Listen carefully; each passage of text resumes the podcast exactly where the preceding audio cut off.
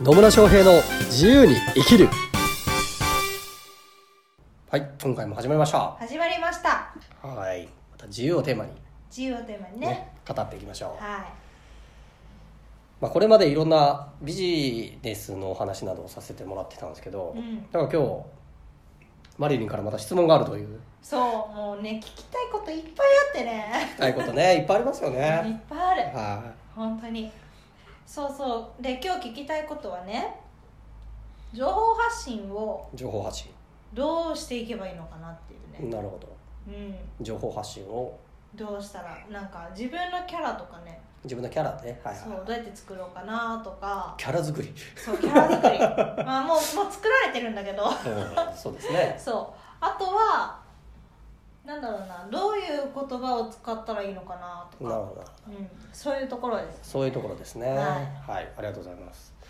そうですね、情報発信やっぱり重要ですよね。ううん、これ何回か前にもお伝えしてますけど、結局自分が何者なのかっていうのをうん。知ってもらわないことにはそもそも興味も持ってくれないですし、そう。広がらないし。広がらないし、信頼関係もできないうんですよね。でも情報を発信することによってあこの人はこういう人なんだとかこういうことの専門家なんだうん。だったりとかあこういう問題解決してくれる人なんだとかあこんなノウハウを持ってるんだとかね、うん。そういうことを相手に分かってもらうことができる。そそのためには情報発信っていうのがすごく重要だなというところですうん。ね。でそう情報発信する時に、うん、考えなきゃいけないのはまあいくつかあるんですけど、うん。そうどういう言葉を使えばいいかっていうのを考えた時にねうん。どういう言葉使えばいいですか？えーあんまり不快にならない言葉。不快にならない見てて言葉不快にならない言葉だったりとか、うんうんうん。あとはなんか興味を持つ感じの言葉だったりとか、なるほどね、うん。まあ、興味を持ってもらうとかっていうのは重要だったり、まあ、それを見てあなんか気になるなとか、うんうん、もっと知りたいなとかって思ってもらうことが重要になってきますね。で、まあ、情報発信する時に一番最初に考えなきゃいけないものがあるんでしょ何ですか？う。ね、それは何かと言いますと、何かと言いますと、うん結局誰に伝えたいかなんですよね。うーんまあ、ビジネスマーケティングでいうとターゲットって呼んだりもしますけど、誰をターゲットとしているのかうん。によって発信する言葉って変わりますよね。変わりますね。変わりますよね、はい変わりますね。そうそう。だって対象が、まあ、例えば男性なのか女性なのかとかでも変わるわけじゃないですか、ね、企業の経営者に伝えるのか、うん。あるいは主婦の方に伝えるのかとかで、全然変わりますね。全然変わりますよね。まあ、主婦の人にビジネスの話をしてもうん。刺さりませんから、そうですよ。そう。なので情報発信をするときに一番重要なのは誰向けに発信してるかなんですよ、確かに。それは一番重要ですね、うん、はい。で誰向けに発信するかが明確じゃないとなんかよくわからない発信になっちゃうんですよね。何言ってんだろうこの人ってなっちゃうわけですよ。ですね。だからまず最初に誰誰に対して発信しているのかっていうのを明確にする。これが一番重要になってきます。うん。でその誰っていうのが明確になった上でじゃあその人たちが興味を持ってもらったりとか役に立つ情報っていうのを発信していく必要性があるっていうことですね。うん。なのでその人たちがじゃあ聞きたいことは何なのかとかあるいはあの気づいてないことに気づかせるっていうのも結構重要ですね。うん、気づいてないことに気づかせる。なんか問題としてまだ認識できてないことってあったりするわけですよ、うんうん。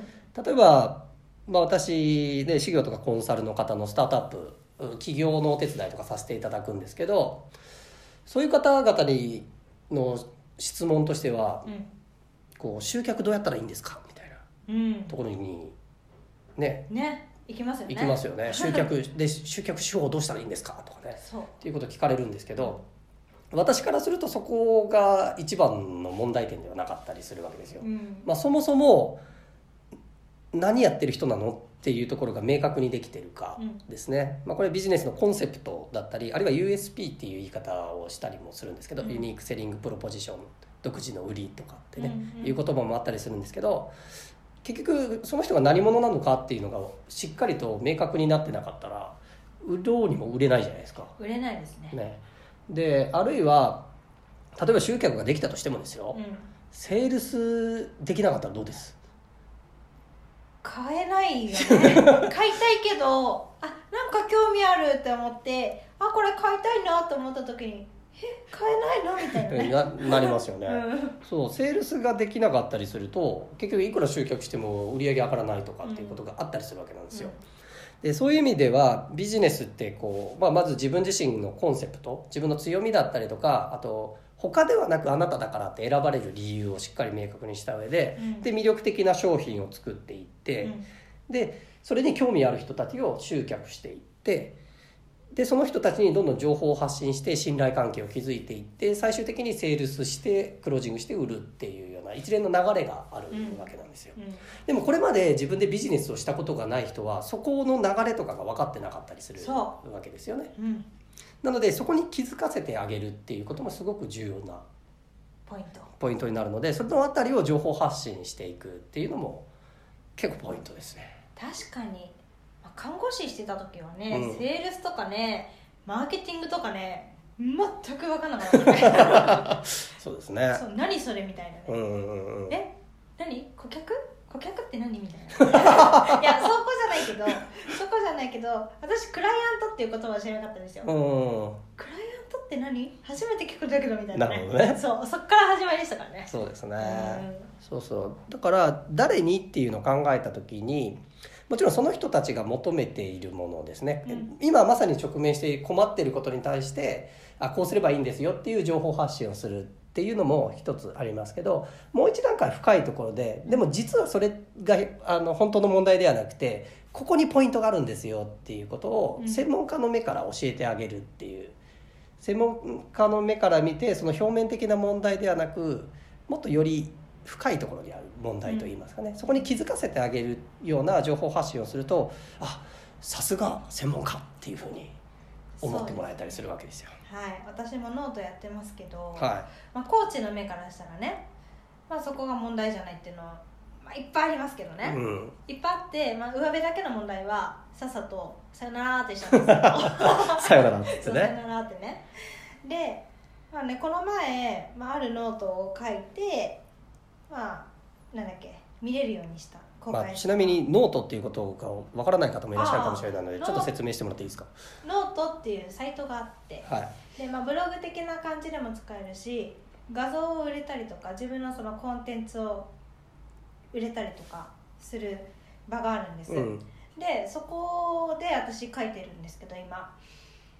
でその時にあその書いた後に私何してしてるかっていうと数字を追ってるんですよ。ほどんな記事に誰が誰がっていうのは分かんないけどどういう記事に興味を持って見れ見てくれてるのかなっていう数字が出てくるんで、じゃあその数字を追ってあじゃあ人間関係が多かった人間関係について書こうみたいなうなるほ感じでやったりとかうんうんうん。やってるんですけど、この前ちょっと書き方をね少しだけ変えたんですよ。ほう少しだけ。ね。ど。うん。でそしたらブワッて一気に見てくれる人が増えて、へえ。で今トータルで300何人見てもらってる見てもらってるんですけどまあそれ年間で換算したら1日1人が見てくれてるっていううんうん計算式になってるみたいなねそんな感じで伝え方とかなんか変えたらあ一気に変わったなみたいなねど。うん。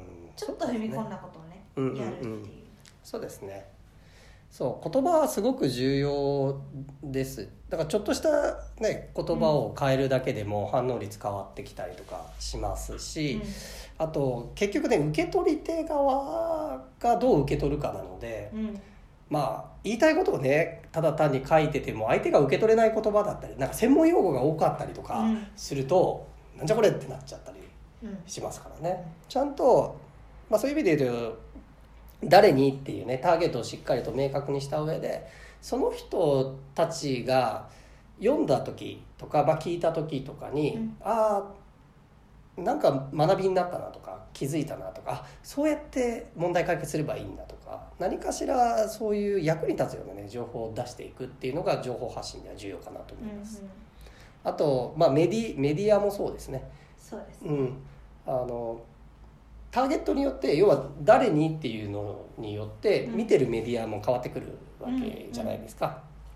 ね、Facebook とかだと、まあ、比較的30代40代ぐらいのビジネスしてる人とかは見るかもしれないですけど若い人だとねあんまり見てないっていう話もあったりとか、そうですね。うん、するのでどこの場所どこのメディアを使って情報発信していくのかっていうのも結局そのターゲットが何を見てるのかとかうん。っていうところにかかってくるかなというところですね。なので一番重要なのは何かというとやっぱ最初に戻るんですけど、うん。誰に誰に向けて情報発信してるんですかっていうところ。はい。ここを明確にした上でじゃあどういうメディアを使えばいいのか、うん。あとどういうう言葉メッセージを送ればその人たちが興味を持ってくれるのかとか何か気づきを得てくれるのかとかうん。こっちに対してなんか信頼感を持ってくれるのかっていう、ね、相手の立場になって立って情報を発信するっていうのが、まあ、何よりかなとね大事思います。ですよね。大事です。はい。というわけで情報発信についてはい。お伝えさせていただきました。はい。ね。まあ本当ね情報発信重要です。重要ですよね、うん。情報発信をしないとまず自分のことを見つけてもらえないえですから。そうです、うん。ね、見つけてもらってそして興味関心持ってもらって、でおちょっともうちょっと深く知りたいとかってね思ってもらってそこからまあ直接会ったりとかうん。っていうのにつなげていく。本当に一番最初のきっかけになるところになるので、うん。しっかりと誰に対して情報発信しているのかを明確にしながらその人たちの役に立つ情報っていうのをしっかりと発信していかれたらきっとあなたのファンが増えていくと、うん。